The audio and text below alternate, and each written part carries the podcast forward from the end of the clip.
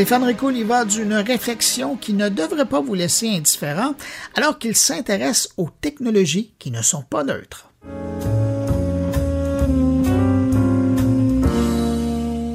Les technologies ne sont pas neutres. Elles façonnent notre société de demain et l'inscrivent dans un contexte et une ligne de temps dont nous avons la responsabilité de toujours interroger, au risque de voir le progrès social évacué au profit d'un je ne sais quoi, basé sur les avancées technologiques et mettant en veille l'humanisme que les philosophes au temps des Lumières nous auront pourtant enseigné. Je vais vous donner un exemple aussi simple à conceptualiser qu'efficace pour illustrer mon propos. La grande majorité d'entre nous, sinon la totalité, avons un téléphone intelligent bien souvent à portée de la main. Maintenant, imaginez-vous assis, en train d'écouter une conférence de Bruno Guglielminetti parmi mille autres personnes totalement inconnues de vous. Bruno, face à vous sur la scène, vous demande de vous prêter candidement à un jeu pour une petite expérience toute simple. À tout le monde, il demande de prendre son cellulaire et de le donner à son voisin. Et vous vous exécutez avec plaisir, mais dans votre sourire se cache un petit malaise. Maintenant, imaginez un instant que Bruno demande à votre voisin de mettre votre cellulaire dans sa poche. Là, le malaise va être un peu plus profond.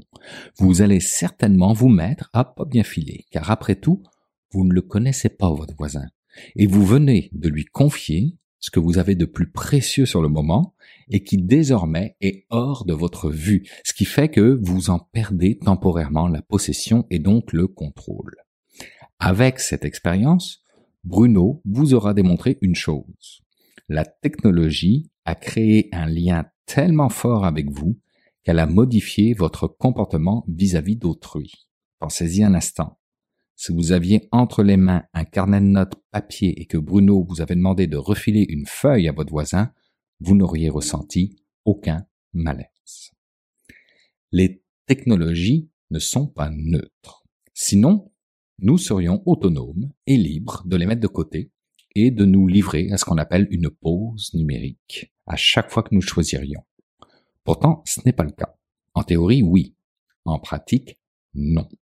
Et même si nous irions tous vivre en théorie, car en théorie tout va bien, la pratique liée à la technologie est toujours en avance sur la théorie. C'est pourquoi nos points de référence culturels proviennent aujourd'hui bien plus de la science-fiction que de la philosophie. Bienvenue à Gattaca est toujours plus facile à comprendre que l'encyclopédie de Diderot et d'Alembert si vous voyez ce que je veux dire. C'est peut-être pourquoi nous sommes dans une illusion persistante sur la neutralité de la technologie. C'est peut-être pourquoi nous pensons que nos téléphones intelligents ne sont pas le problème, mais que c'est l'utilisation que nous en faisons qui l'est. Sauf que, dans la réalité, ce sont bien eux qui dictent l'utilisation que nous en faisons.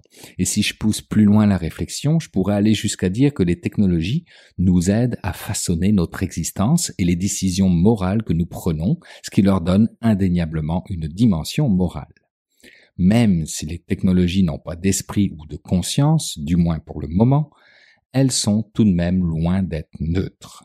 Nos actions morales et nos décisions sont devenues une affaire conjointe entre nous et les technologies.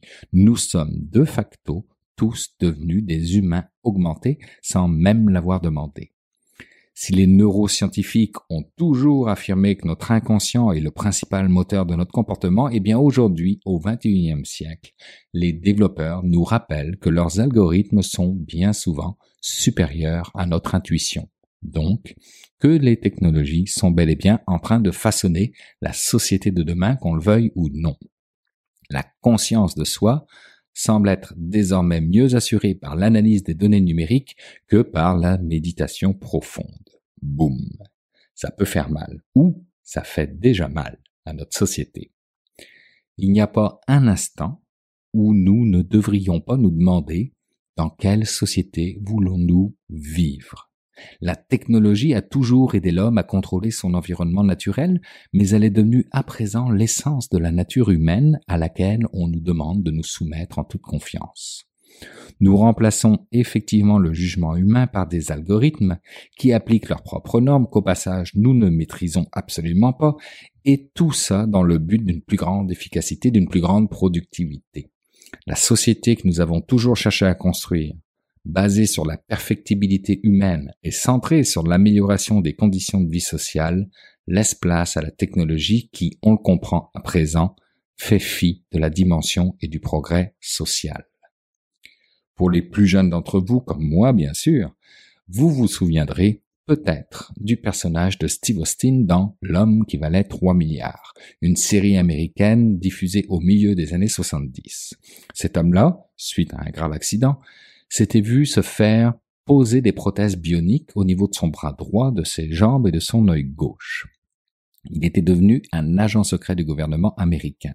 C'était l'humain augmenté, poussé à son extrême grâce aux technologies. Très science-fiction, je vous l'accorde, donc au trait volontairement exagéré et grossi. Cependant, aujourd'hui, prothèses ou exosquelettes sont devenus plus accessibles que jamais et demain, ce seront les puces de Elon Musk dans nos cerveaux qui le seront. Qui sait?